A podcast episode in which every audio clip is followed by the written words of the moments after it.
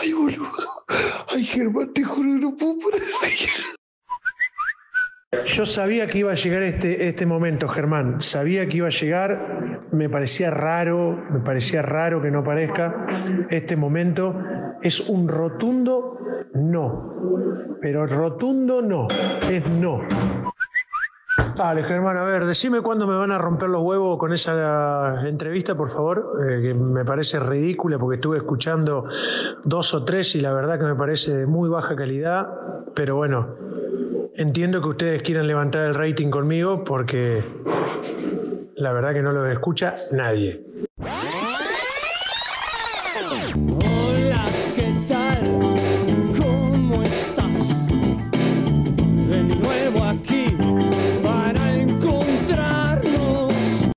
Hola, ¿qué tal, Germancito? ¿Cómo estás? Episodio 10. Bien, Nico, bien, increíble que hayamos llegado a los 10 episodios. Este, para dos personas tan inconstantes es un logro histórico, te diría. Estoy muy conforme con eso. No, conforme no, estamos felices, estamos chochos. Sí, sí, sí. Eh, estamos llevando un ritmo también muy bueno, un programa por semana. Estamos, yo estoy, la verdad que eh, las cosas están saliendo muy bien, a mí me gusta lo que estamos haciendo y, y quiero seguir, ¿eh? Eh, Mirá que ahora voy a estar encerrado en Valencia varios días y, y bueno, me pienso llevar el micrófono. Muy bien, muy bien, llévatelo y lo seguimos de allá. Sí, sí, sí, ahora ya seguimos hasta que el vínculo se desgaste, pero seguimos. Estamos embalados. Yo creo que hoy, hoy puede ser un día clave, ¿eh? Hoy Sí, tenemos sí, hoy es clave. un invitado de lujo. Una persona. Bueno, sabemos que, que es especial, ¿eh? que, que todos le tienen un, cariño especial, así que vamos a saludarte. Andrés, ¿cómo estás? Hola, buenas tardes, ¿cómo están chicos? Y, y bueno, la verdad que podríamos decir ofendido, un poco me siento abandonado. Eh, la verdad que ustedes me inviten recién a este programa en su décima edición, me, me Bueno, entiendo que se querían consolidar un poquito con la cantidad de gente que lo escucha, que es poca, pero bueno, acepté hacer esta nota. Pero escúchame, si Basket Plus lo puso a, a Villanueva, a Julio Lamas, antes que a vos, no, no te vengas ahora con nosotros a, a hacerte la estrella. Bueno, bueno, pero vos fíjate una cosa, estás comparando una, una página de segunda de la Argentina eh, con un programa de ustedes que teóricamente quiere ir a ser primera. Seamos realistas. A ver, conozco a Fabián García, así que no, no, no me vengan con historias a mí, muchachos. bueno, entonces vamos a ponerte un, un desafío. ¿eh? Manu cuando hizo su programa, él dijo que iba a llegar a 10.000 reproducciones. Creo que lleva ya 12 12.000 reproducciones más o menos. Pone un número, si lo cumplís, si querés, te, te devuelvo lo, o lo que acordamos fuera del aire. Creo que era algo para llevarte desde acá, desde Madrid. Exactamente. podemos negociar. Bueno, escúchame, yo creo que más o menos voy a conseguir unos 2.500 eh, oyentes. Más de eso no creo. Más de eso, ¿no? Mm, mirá que somos furor, ¿eh? Mirá que somos un éxito. No sé qué dice Germán. Para mí va, sí, sí, para mí lo supera, para mí va a llegar a 5.000. También depende de las denuncias que haga, ¿no? Si se pone el a ser difícil. Y nosotros lo que buscábamos, viste, era hacer una entrevista diferente, hacer una entrevista un poco, ¿cómo te puedo decir? Fu- Fuera de, lo común. este, porque si queremos, si quieren escucharlo al Chapu hablar en serio, eh, Chapu, vos vas a hacer unos vivos, ¿no? En Instagram esta semana. Todos los días. Sí, sí, mira, Ah, estoy cansado. Mi valor, mi valor eh, sinceramente, está por los suelos, porque he hecho Zoom, eh, Instagram, eh, he hecho podcast por todos lados con diferentes provincias, diferentes ciudades, pueblitos. ¿Cómo será que hice un podcast con el Pepo, el, el hijo de Leo Gutiérrez? La verdad que lo mío ya básicamente arrastrarse por, por un poquitito de, popularidad, esa es la realidad. No soy como Manu, que todavía está allá arriba de todo, ¿viste? Yo me arrastro implorando estar en los programas y en los lugares, ¿no? Para que la gente se acuerde de quién soy yo, ¿me entendés?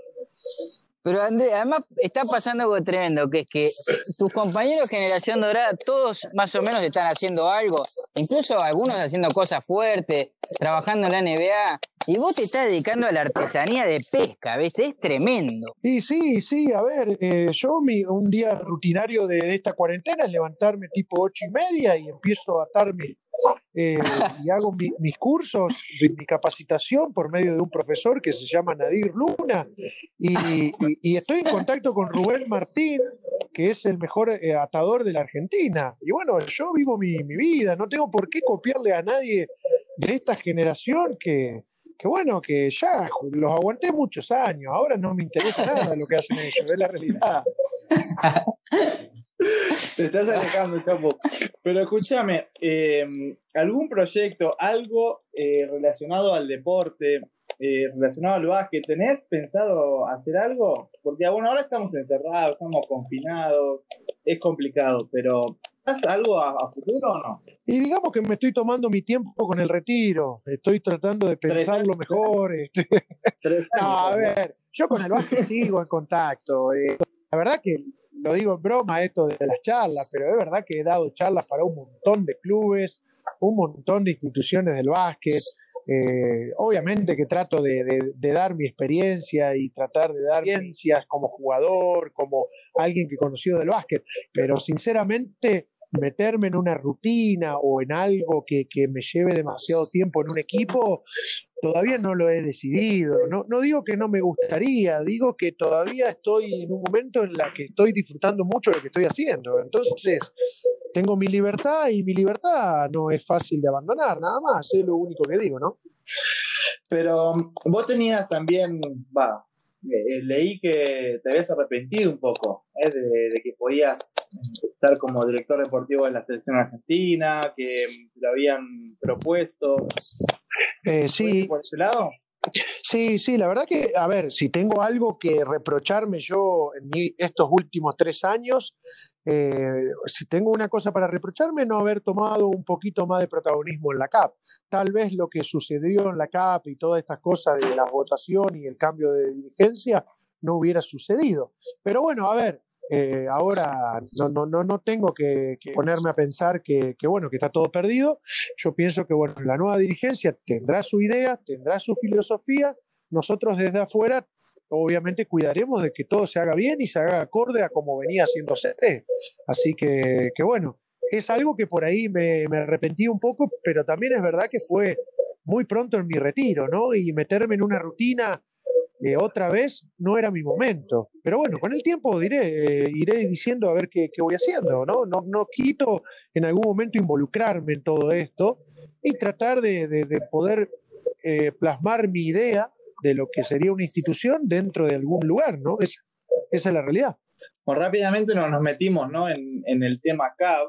Era algo que, que yo quería preguntarte y te lo pregunto directamente. Tata. O sea, ¿vos, vos confiarías en algún dirigente que, que haya estado en la, en, en la gestión más bochornosa que, que hemos tenido?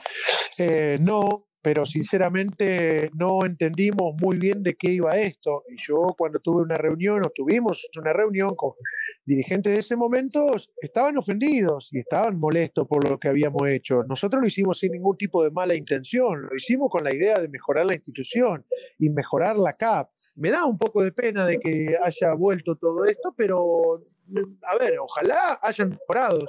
Ojalá haya eh, sido un aprendizaje, pero bueno, lo vamos a saber dentro de poco cuando veamos cómo se va haciendo la gestión. Ahora, evaluar la gestión en este momento es muy difícil por todo lo que está pasando, pero bueno, con el tiempo iremos viendo qué es lo que va pasando en la realidad. Andrés, eh, sobre el documental de Jordan, te quiero preguntar, dos pavaditas nomás, ¿no?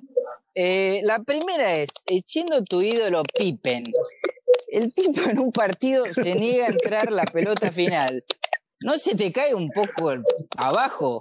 Mira, eh, yo voy a contar una infidelidad, voy a contar algo, algo eh, que, que- me pasó, ¿no?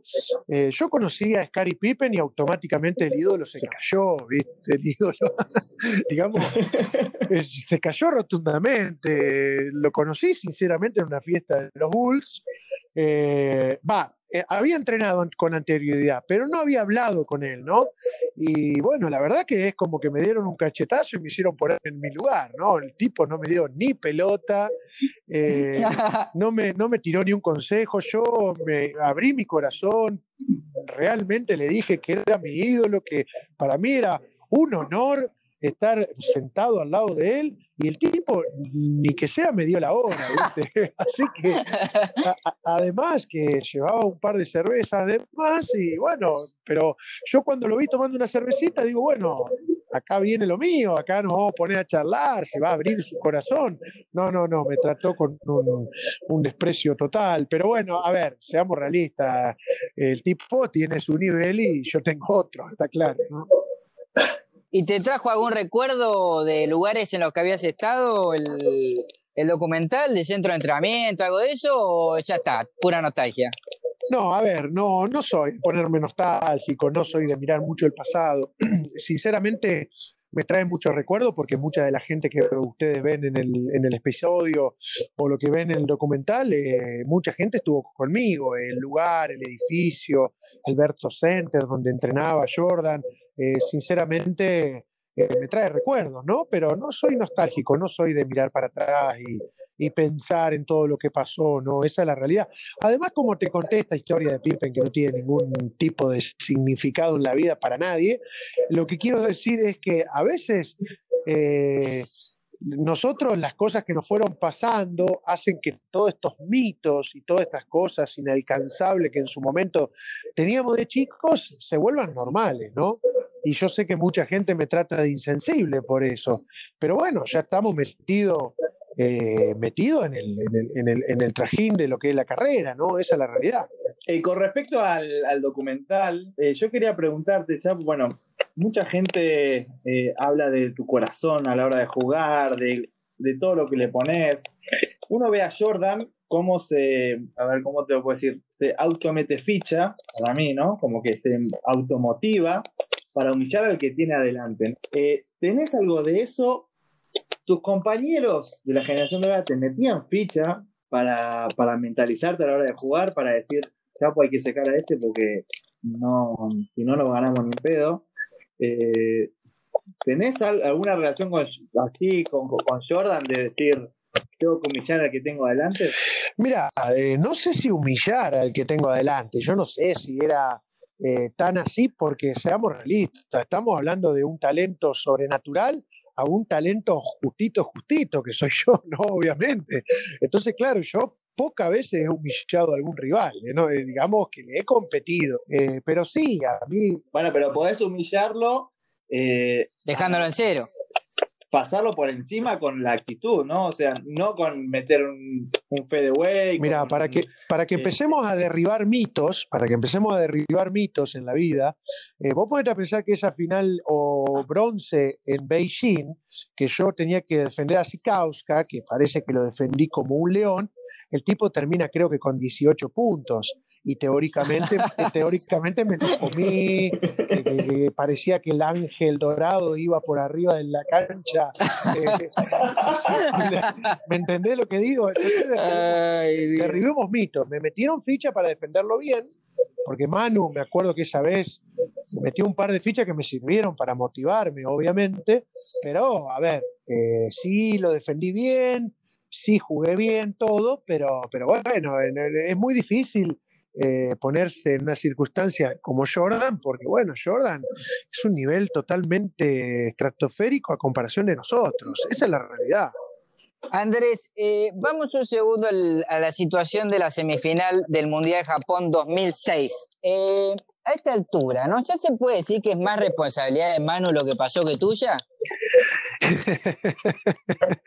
¿Por qué yo sabía que iba a venir ese tema? Me parece que me habías anticipado. La quería, la, la quería hacer él, ¿eh?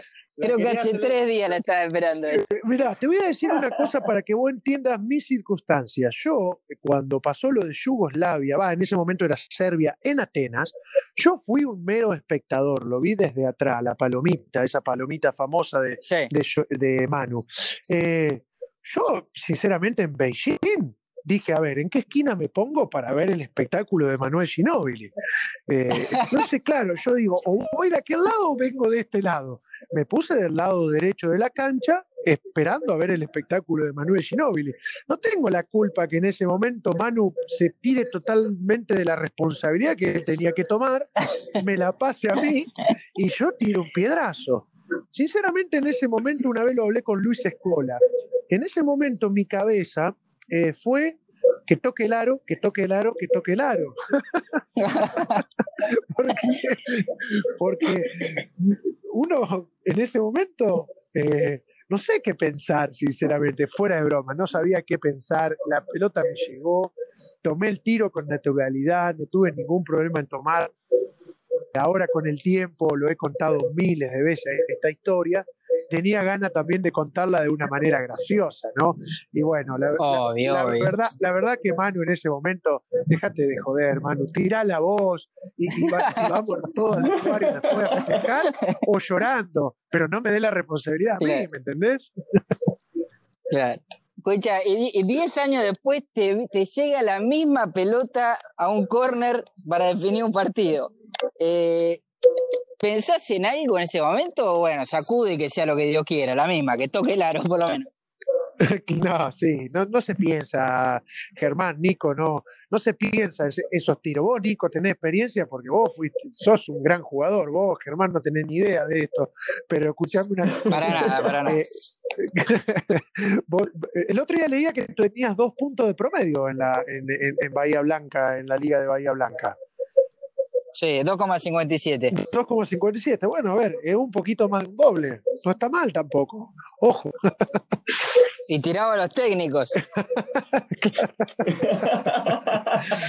eh, bueno, Increíble, eh, escucha, eh, no, lo que pasaba era que no se piensa, Germán, no, no, esa pelota se agarra, se tiene que tirar Vuelvo a repetir que otro jugador que teóricamente está acostumbrado a definir partidos como Facundo Campazo, me la pasan a mí, otra vez, cuando yo quería ser, yo quería ser un espectador otra vez, y bueno, este pensamiento fue que toque aro, que toque aro, tocó aro seis veces y entró la pelota, así que bueno, se puede decir que tuve un factor de suerte en eso. Y, hubo falta, y hubo falta antes de que tires, eh, fue Ah, qué momento. Sí, fue, fue, fue bastante protestada por mí, lo miré al griego. Yo la verdad que el árbitro griego ese nunca me llevé bien, me ha cobrado 20.000 técnicos en mi carrera, ese chico, porque la verdad que lo, lo tenía ya cansado de protestarles. Le protesto la falta, pero después viendo bien la jugada, eh, si llega a cobrar la falta, en realidad no es tiro, entonces sería solo dos tiros. Claro, nos convenía que, Exactamente, así que creo que el, señor griego, que no me acuerdo el nombre en este momento, eh, nos dio realmente una mano en ese momento, así que, bueno, hay que agradecerles y pedirle disculpas públicas a todas las protestas que he tenido en toda mi carrera, ¿no? Contra él. Ahora, Chapu, eh, en Río, ¿no? Eh, ¿cómo, ¿cómo, veías a, nosotros más jóvenes, bueno, a esta nueva generación, el equipo que jugó en China, algunos que estuvimos en Río, eh, ¿cómo nos veías a nosotros? Mira, ¿Veías con, potencial, con ganas, con hambre? ¿O era, bueno, es lo que hay, acompáñennos? No, no, yo, a ver, los veía eh, comprometidos, lo veía con ganas de, inquietos, eh, curiosos, lo veía con ganas de aprender. por ejemplo, Facu, eh, otros jugadores, Garino, Gaby Deck, siempre preguntándonos, vos mismo, siempre preguntándonos, siempre escuchándonos, siempre atentos. Eh, yo, yo la verdad que siempre los vi realmente muy agradecidos de mi parte por cómo ustedes nos trataron a nosotros, porque no es fácil que el joven por ahí mire al veterano y, le tenga respeto, porque los, los, los, tiempos van pasando, ¿no? Y el joven por ahí piensa que, que todo eh, es de otra manera, ¿no? En los tiempos nuevos. Y la verdad que ustedes nos han demostrado un respeto bárbaro en todo momento y nos han escuchado y han aprendido y creo que ha sido una no ha sido mutuo. Ustedes nos hicieron más jóvenes y, y, nosotros nos hicimos un poco más veteranos y más experimentados. Así que creo que fue algo parejo entre los dos y la verdad que estoy agradecido. Y para agregar algo más también, yo el mundial de ustedes en China lo viví realmente como uno más. realmente me sentí parte de ese grupo, ¿no? Porque sé cómo son ustedes y, y tuve el placer de jugar con ustedes, así que lo siento propio, ¿no? Siento un triunfo propio. Luifa decía, eh, va, nos dijo a nosotros acá en el, en el podcast que eh, después de Río, cuando, cuando muchos vivimos eh, la despedida de, de Manu, tuya, eh, como que ya fue un antes y un después, empezamos como a, a dar un paso adelante y a tomar protagonismo dentro de lo que es la, la selección argentina, ¿no? Ahora lo que a mí me, me da la sensación, ¿no? Me dio la sensación en, en su momento, es como que la imagen de la generación dorada, creo que se desperdició un poco, creo que en un boom en el que podría haber, básquet argentino podría haberse aprovechado muchísimo. Eh, ¿Crees que nosotros con esta nueva generación podemos aprender de eso y podemos como explotarnos mejor, como sacar provecho de todo esto? Mirá, obvio que pueden sacar provecho de todo esto, pero a la vez ustedes tienen que ser ustedes mismos, ¿no? Ustedes tienen que ser su propia generación. Eh, es muy injusto ponerlos en una comparación. Eh, es muy injusto que a Gaby Deck lo quieran comparar con Nocioni, con Garino, a, con Nocioni, con Garino, con Esteban de la Fuente, con, con vos, con Pepe Sánchez. ¿Me entendés lo que digo? Es, es, muy injusto esas comparaciones. A mí me parece que ustedes tienen que ser su propia generación. Y yo pienso que lo que han logrado en el Mundial es maravilloso. Haber llegado a ser subcampeones del mundo, del mundo. Igualmente que en Indianápolis, como lo hicimos nosotros, quiere decir que ustedes están escribiendo su propia eh, historia. Y eso es lo más importante, que cada generación que tome el mando de la selección argentina tome, tome su propia historia, ¿no? Y que no, no se hable de, la generación dorada, del pasado, de que si vamos a seguir a ser, siendo iguales, que no va a volver a, ver un Manu Ginóbili, que no va a volver a ver un Noción y una Escola. Bueno, a ver, no hay un Emanuel Ginóbili, pero hay un Facundo Campazo que, que está eh, maravillando a todo el básquet mundial. Entonces, a ver, hay que agarrar todo con pinzas, ¿no? Cuando se quiere comparar una generación con la otra, ¿no? Hay que respetarla, hay que dejarlos ser ustedes mismos y ustedes tienen que hacer su propio camino. Eso es lo más importante. ¿no? Ya, pues el otro día en el, en el podcast de Fabián, en Basket, el podcast Basket Plus, este, decías algo sobre que la, los argentinos en la NBA eran invitados, va, los extranjeros en general. Sí. Eh, ¿a, ¿a, qué te refería puntualmente? ¿A, ¿A, que en el vestuario a veces te, te, forrean un poco o a que es difícil la adaptación? Y a ver, eh, es difícil la adaptación porque es otra sociedad totalmente diferente a lo que es Europa. Europa es mucho más parecido a lo que es la Argentina, ¿no? Nosotros tenemos mucho de, de europeo. Eh, eh, eh, americano tenemos muy poco, no sé si me explico. Y, nosotros somos invitados porque eso es una liga americana cerrada, de la cual cuando ellos hablan del campeón del mundo, no hablan del campeón del mundo del torneo FIBA, habla del campeón del mundo de la NBA, ¿no? World Cup, si te pones a pensar. Eh, eh, ellos, ellos, ellos consideran la NBA la mejor liga del mundo. Entonces, por eso digo que el, el extranjero es un poco invitado. Es muy difícil lograr lo que logró Emanuel Ginóbili. Lo de Emanuel Ginóbili, lo de no, no Whisky, lo de un par más de jugadores es increíble, ¿no? Porque hacerse respetar de la manera que se han hecho respetar sin ser tan americanos como otros, la verdad que tiene mucho, mucho de trascendente. A mí me parece que somos invitados porque es una liga americana y hay muchos americanos de la cual ellos se consideran y se sienten muy orgullosos de la liga, ¿no? Entonces me parece que somos un poquito invitados, ¿no? Esa, esa me parece una realidad mía, es una opinión mía. Obviamente algún otro puede decir que no es verdad, pero bueno, mi opinión es esa, ¿no? Bien, ¿y te sorprende que, eh, que no tengamos hoy en día ningún jugador en la NBA? Eh, es una pregunta que hicimos a Manu, a Luis, nos dieron su punto de vista. ¿Vos, vos qué pensás? Mira, yo pienso que no, no ha habido algún jugador argentino en este momento por una cuestión de puntualidades. Eh, a mí me parece que hay algunos talentos que podrían estar en la NBA. Eh, el caso de Facu es eh, importante y yo pienso que podría estar en la NBA. No se dio porque no se le dio el timing de, renovar con el Madrid, de, tener una muy buena oferta sobre la mesa. A mí me parece que, que, que, no hubo un timing. Igualmente me parece que va a haber un proceso de unos chicos que van a empezar a llegar a la NBA. Vildosa me parece que es un jugador potencial para la NBA. Volmaro es otro jugador potencial para la NBA. Eh, Facundo lo es, así que en algún momento puede tener una oportunidad. Ojo, no es fácil eh, ser siete argentinos como llegamos a ser en algún momento, siete o seis creo que llegamos a ser el máximo. Eh, no es fácil, no, no es tan fácil como parece, ¿no?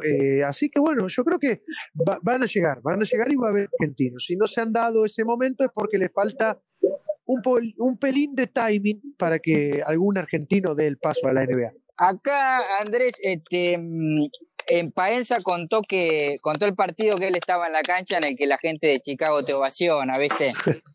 Em, que vos ya este, podés ir a los restaurantes como Rocky contando la anécdota y eh, vas a poder vivir de eso, digamos. Lo- lo- Pero lo, lo, con los Baby Bulls. Los Baby Bulls. claro, con los Baby Bulls, con los Baby Bulls. Este, ¿cómo estaba? ¿Cómo es ese día que te vas con el pito pero en el suelo, o no? Claro, a ver, en ese momento, yo en ese momento, básicamente, en un momento pasé por la, por la estatua de Jordan y medio que, que le tiro un manotazo como diciendo, a ver, flaco, pasá de acá, salí de acá porque la, la próxima es la mía, ¿me entendés? Escuchá, después del otro increíble. partido, mi pensamiento era, tengo que pasar los 10 puntos, más o menos lo mismo más o menos lo- más o menos lo mismo que con el tiro, ¿viste? Mi pensamiento era, no puedo hacer un salto tan rotundo, ¿me entendés? Porque de pasar a 25 Claro. puntos, a 18 rebotes, ovación de la gente, tenía que jugar muy bien. Eh, y bueno, jugué bastante bien. No tuve un partido increíble, un partido bastante bien y lo más importante que ganamos. Entonces la gente cuando termina el partido otra vez escuchaba algún grito más de noción y noción y con menor énfasis, porque ya se estaban Sí, dando sí. cuenta de, de- de la, de la cruda realidad, de que era un jugador más del montón, ¿no? Esa es la realidad. Chapo, ¿y a qué le debes que dejas huella en todos los lugares a los que vas? Qué buena pregunta, Nicolás. ¿Cómo se nota la evolución de las preguntas, Germán, de Nico? Nico está Sí, sí. mejorando. Y, y mi decadencia, Yo estoy y en mi plan, no, lo decadencia. tuyo, lo tuyo, Germán, ya lo sabemos de hace tiempo que venís en una curva que va rotundamente hacia la, hacia la tierra. eh, pero bueno, lo de Nico, vemos que hay un, un leve, un leve movimiento hacia arriba, un leve movimiento. Y bueno, buena pregunta, muy buena pregunta. Gracias, Chapo, gracias. Igualmente te digo una cosa, nadie me la preguntó nunca en la vida, tranquilo, es una es re nueva esta pregunta y, y- y fácil de contestar, fácil porque ya la tengo tan clara esta, esta pregunta que, que la, voy a, la voy a decir con el cassette puesto. Eh, uno lo que trae en su corazón, en su cuerpo, la manera de ver el juego, eh, es muy difícil eh, a- enseñarlo. A mí me parece que la manera en que yo vi el básquet es la manera de que la mayoría de la gente se identifica con las cosas, ¿no?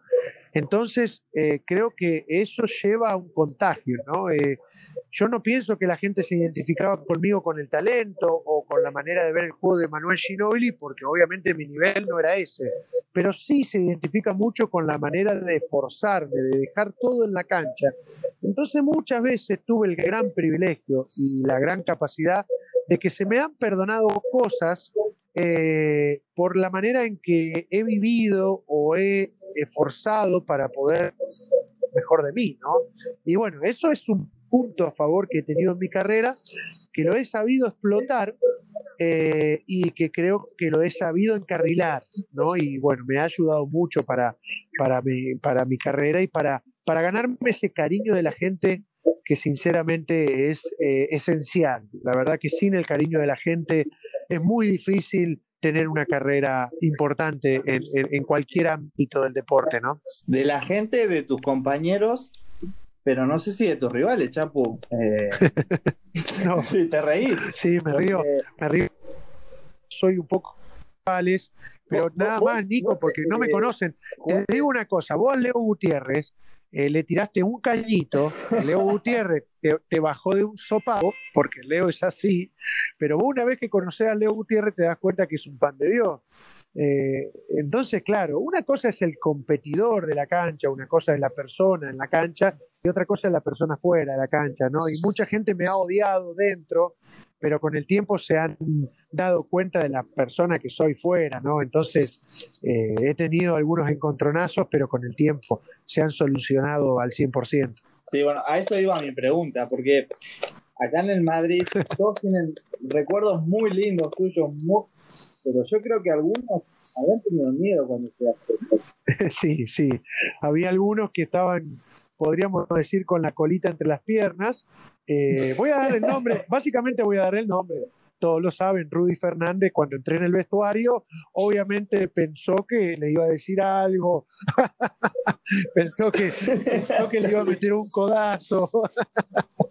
y no, para nada, para nada. Me llevo muy bien con Rudy, me llevo muy bien con Felipe, que he tenido unas batallas tremendas. Eh, me llevo muy bien con Sergi, que aunque no lo crea, teníamos también un- algunos intercambios de palabras. eh, y bueno, me, he llevado muy bien con el vestuario del Madrid y la he pasado muy bien y lo he disfrutado mucho el final de mi carrera, al igual que he disfrutado todos los vestuarios, ¿no? He disfrutado el vestuario del Vasconia, he disfrutado el vestuario de Chicago Bulls. En Chicago la pasé muy bien, aunque, aunque como dije anteriormente yo era un invitado, ¿no? Pero yo la pasé muy bien, muy bien. Te puedo contar miles de historias con Ben Wallace, por ejemplo, una, una historia increíble que no sé si la conté, por eso quiero contar algo nuevo. Si me permiten hablar, ¿no? Porque si no, corto y, y- Por supuesto. Sí, Chapo, estamos atentos. Ah, bueno. Vos sabés que una vez viene Ben Wallace enojado, enojado hacia mí, se me acerca y se me sienta al lado mío. Y él hablaba muy poco, ¿viste? Y yo hablaba muy poco con él, pero siempre muy respetuosamente él hacia mí. Entonces me dice, hey, Noach, I need to talk to you, me dice. Uy, entonces, viste, me empezó a temblar las piernas porque digo, este se me enojó por un partido, habíamos jugado la noche anterior, digo, algo que hice en un partido, le rebote, robarle un rebote a Ben Wallace era robarle la vida porque al tipo le pagaban por rebotes, es la realidad, le pagaban literalmente Claro. por rebotes. Y me dice, hoy hablé con mi hijo, bueno, no lo voy a decir en inglés, lo voy a decir porque si no van a tener que poner subtítulos en el podcast, ¿viste? Eh, entonces, entonces el tipo me dice, vos sabés que ayer me reuní con mis hijos y le pregunté quién es tu jugador favorito de Chicago. Y mi hijo me contestó, Andrés Nocioni. Y entonces me agarra y me mira, you know what I mean, have the son with the hero is the white dude from Argentina. Nah, fue, te juro, te juro. Y encima termina de decir eso, yo ya estaba blanco, ya literalmente estaba blanco, que básicamente me dijo que su hijo tenía a un blanco eh, proveniente de la Argentina como ídolo. Y claro, yo me puse de blanco y en un momento larga dos carcajadas, pero carcajadas de risa. oh, oh, oh, que yo nunca lo había escuchado a Ben Wallace reírse y me empiezo a reír, pero yo creo que me empecé a reír más que, más que por la risa o el chiste, me empecé a reír más que nada por los nervios, ¿no? Y bueno, eso fue, por eso digo que yo tengo muy buenos recuerdos de los vestuarios, de, de haber vivido cosas muy lindas en los vestuarios. Y bueno, el Madrid no fue una, una excepción. Y bueno, por eso quería contar esta historia de Chicago, ¿no? También para que... Tremenda, tremenda. ¿Y, y vestuario malo tuviste alguno? Porque, por ejemplo, Sacramento o Filadelfia mismo, que capaz que no coincidías con, con los jugadores, capaz que era ya más Sí. pibe también. ¿Tuviste momentos medio Sí, pedorros? sí, yo, eh, sobre todo en, en Sacramento. En, en- en Filadelfia no. La verdad que yo en Filadelfia no la pasé tan mal. Eh, a ver, aparte de no jugar tanto y sentirme un poco ofendido por no jugar un poco más, en el vestuario yo la pasé bien y me llevé bien con todos y, y era importante dentro del grupo. En Sacramento me llevé mal. Una de dos. Eh, o bien no supe entender yo mi madurez, que yo ya ahí tenía 31 años, por ahí yo he interpretado mucho más mi papel de veterano dentro del vestuario y no pedir tanto protagonismo. Fundí yo, por eso soy crítico también conmigo mismo, o bien había una inmadurez muy importante de ese vestuario.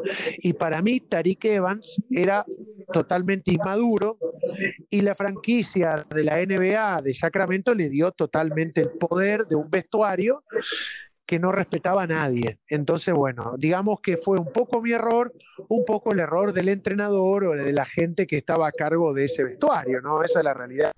Creo que en Sacramento fue el peor vestuario que la pasé. Esa es la realidad. Bien. Bien.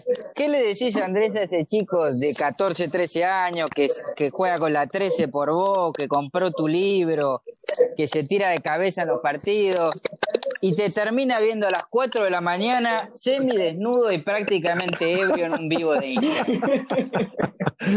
durísimo Germán conmigo, una persona como yo, que yo soy bastante respetuoso del trabajo profesional tuyo, pero bueno, te voy, te voy a contestar. te voy a contestar. Eso fue porque Luca Vitorino y Paladino tienen una, un programa de noche eh, los viernes, y bueno, hay que ser realista, con esto de la cuarentena no podemos salir los viernes, estamos un poco aburridos en casa y me he prendido con el programa, y la verdad que, eh, eh, la verdad es que me divierto mucho, entonces me encanta de vez en cuando darle el gusto de meterme un ratito, ¿viste? Pero yo soy una persona que a las once y media, 12 de la noche me estoy durmiendo siempre. Yo hago un esfuerzo muy importante para seguirlos a ellos hasta las 5 de la mañana. Pero al otro día soy un papel. Y bueno, eh, es verdad que entro y a veces estoy medio en cuero porque estoy en cama durmiéndome y dejo, dejo el sonido. Muchas veces dejo el sonido y me duermo y me levanto. eh, entonces es difícil de seguirlo. Pero eh, me gusta el programa, me divierte. Eh, y bueno, eh, yo soy una persona eh, muy seguidora de gente que me ha dado una parte de su vida y me ha dado cariño en su vida, ¿no? Y por eso apoyo tu programa nefasto con Nicola Provítola, porque tengo un, un pequeño cariño, ¿me entendés? Entonces yo quiero devolverle un poquito de cariño, esa es la realidad. Hablando eh, un poco de, de- de- de esto de la bebida y demás, yo, yo me acuerdo, eh, creo que estábamos preparándonos para el torneo en México. Nico Ricciotti, compañero de habitación, y Nico Ricciotti viene un- al otro día al entrenamiento a la mañana y dice: No, ayer nos. El Chapo abrió ahí la laderita, tomamos un, un whiskycito que trajo. eh, y Nico lo contaba como. Y para nosotros, Chapu, vos eras un ídolo, ¿entendés? Vos decís, ¿cómo el Chapu está? Era como, A ver, no te nos caes como, como Pippen, pero dijimos, todo tiene, Ah, todo tiene una, una, una explicación y la voy a contar abiertamente. Voy a abrir mi corazón en este momento para este programa. Esperemos que no lo escuche mucha gente porque digamos que después de esto no me, 5.000 personas, no, ¿eh? no me 5.000 llama, no me llama más nadie para hablar de verdad y profesionalidad pura. Pero eh, antes de México, yo la verdad que estaba ante una depresión muy grande porque yo veía que no entrábamos ni en pedo a Río de Janeiro 2016.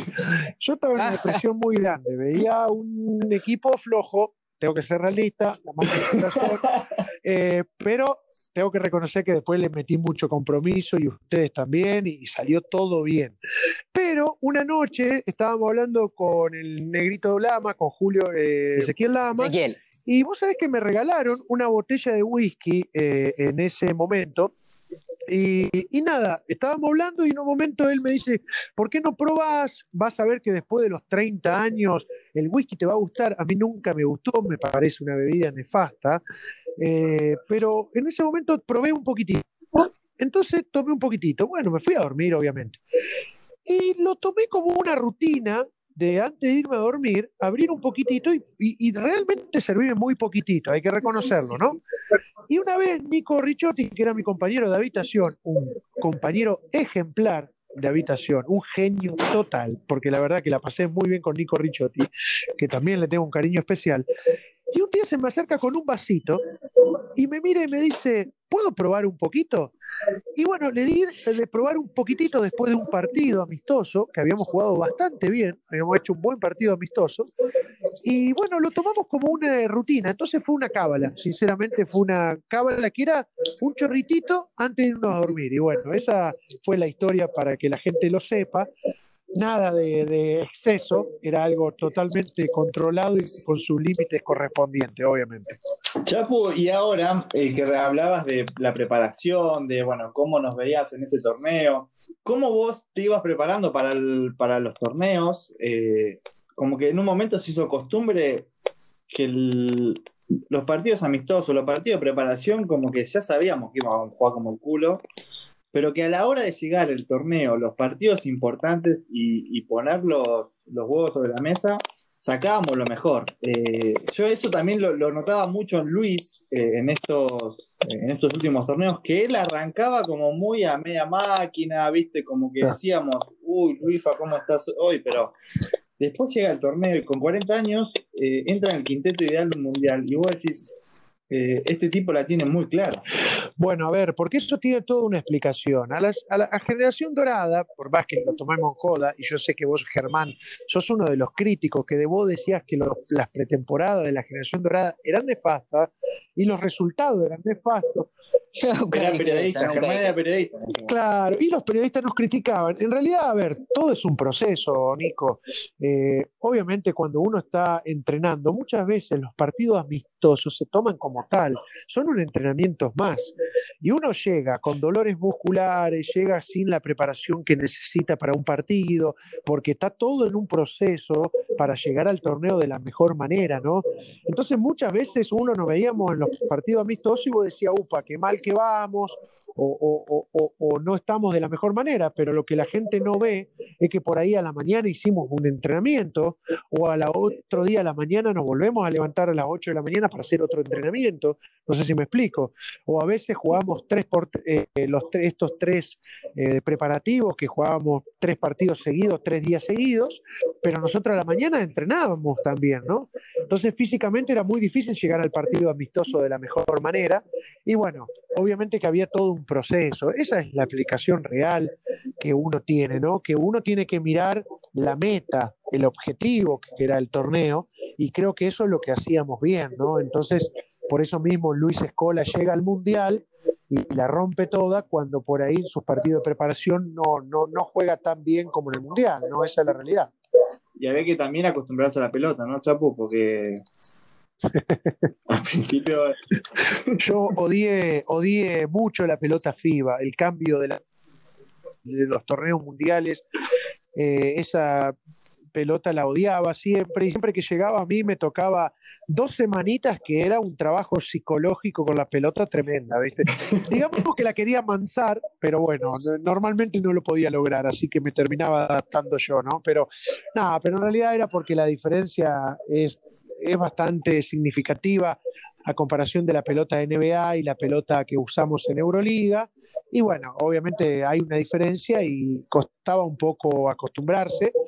Y bueno, a veces me ponía un poco nervioso. Tengo una historia en España que vos no estabas, de la cual llegamos a, a España y bueno, todo un carrito de, de pelotas a la tribuna. eh, del enojo que tenía porque no la podía meter, ¿viste? Y Manuel se me enoja y me dice, Chapo, ¿por qué no te volvés argentino? Y en ese momento lo miro a Manuel y le digo, Manuel, ¿y por qué no te volvés vos? Viste, yo quería, quería, quería tirarlo rotundo. Digo, ¿por qué me tiene que ir yo?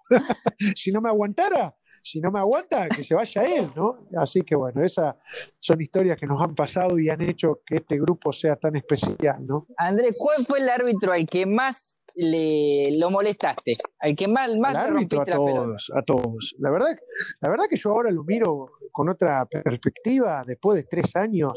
Yo digo, no debe haber un solo jugador en el mundo más insoportable que Andrés Nocioni dentro de una cancha, boludo. Yo era insoportable. Pero, ¿qué Porque, por ejemplo, una falta, o yo veo los partidos y ahora miro y digo, estoy protestando esa falta, soy un, un idiota. Es que fue falta clarísima, ¿viste? Y yo la protestaba y gesticulaba, yo soy muy gesticulador, muy, muy expresivo. Eso también fue algo malo para mí hacia los árbitros, ¿no? Porque yo siempre gesticulaba y muchas veces los árbitros me conocían ya, porque ya los conocía fuera de la cancha, ¿me entendés? y se me acercaban y me decían, Chapu, no muevas las manos porque me haces poner al público en contra. Y tenían toda la razón, toda la razón. Y, el pesado era yo, esa es la realidad. Y bueno, eh, nunca lo pude superar. Eh, protesté hasta el último partido de mi carrera. Fue algo que nunca en la vida lo pude controlar. Nunca. Esa es la realidad. ya vamos a ir medio cerrando, porque bueno, ya nos, criticaste el programa todo. No, y la Argentina, y la gente se aburre, la gente se aburre porque está podrida No, escucharme a no, mí, no aburra. Escúchame, ¿vos, vos estás aburrido? ¿Extrañás ver básquet? Porque vuelve la ACB, ¿viste? Sí, sí, sí. A ver, eh, extraño ver básquet, te soy sincero. Eh, yo cuando jugaba al básquet, eh, el único básquet que veía consistentemente era eh, la Euroliga. La NBA la veía muy poquitito, veía highlight. Ahora realmente veo todo, veo la Liga Nacional, veo Euroliga, veo la Liga CB, veo la NBA, me gusta todo el básquet. Y desde que se me fue el básquet en esta cuarentena realmente lo extraño.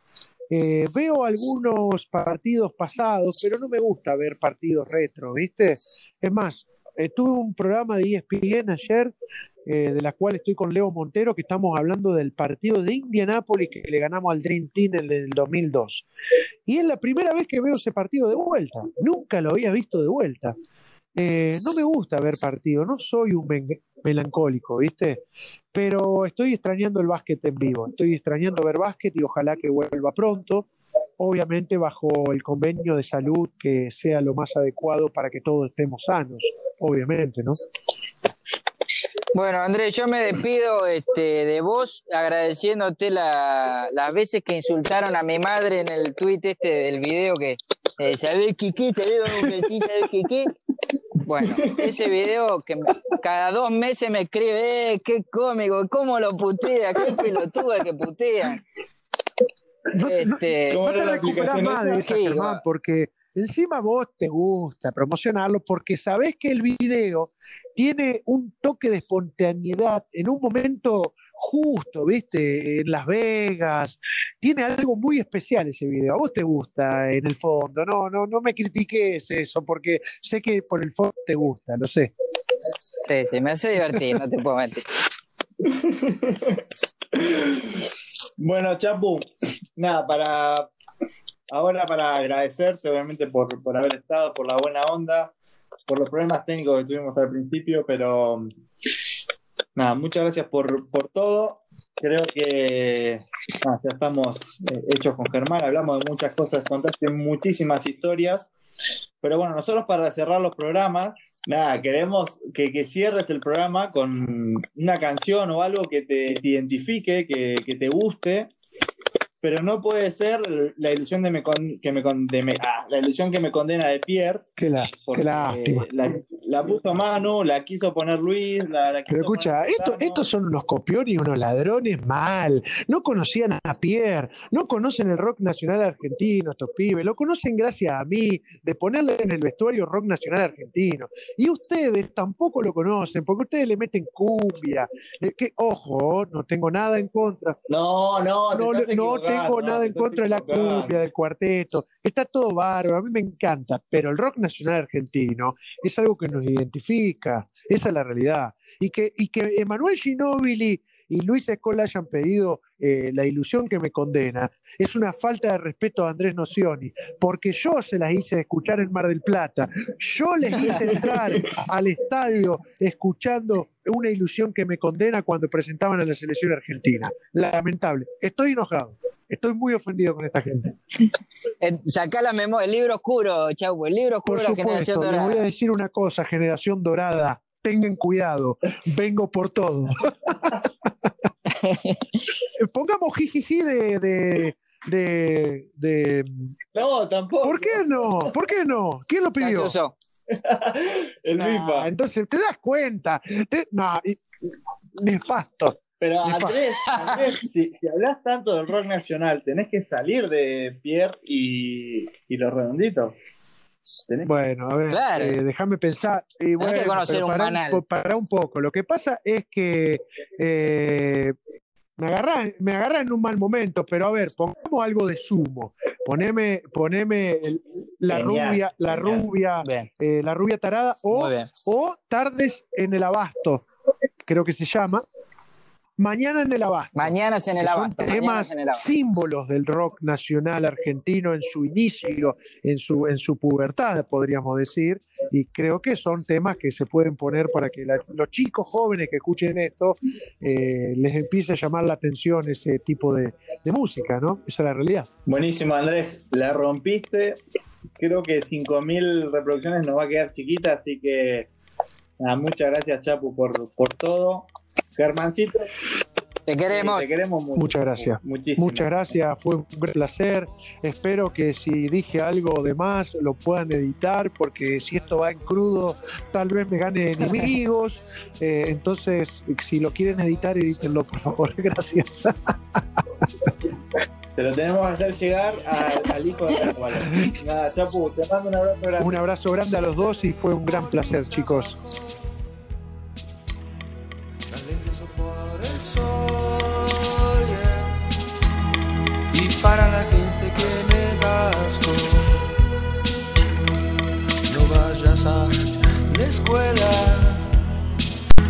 Porque San Martín te espera. Estás todo sola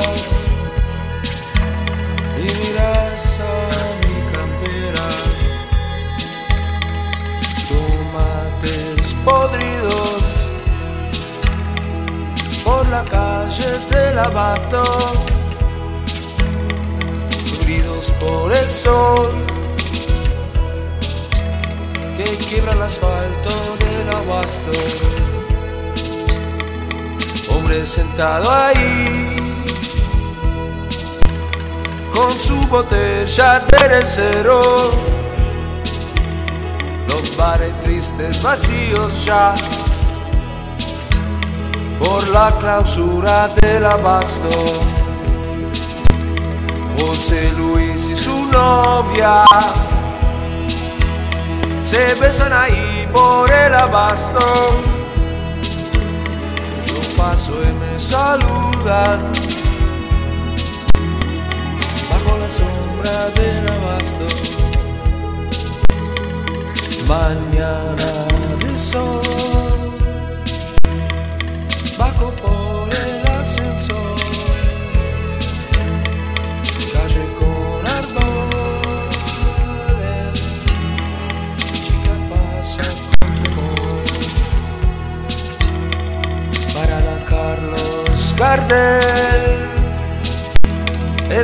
estación del abasto. Sergio trabaja en el bar, en la estación del abasto.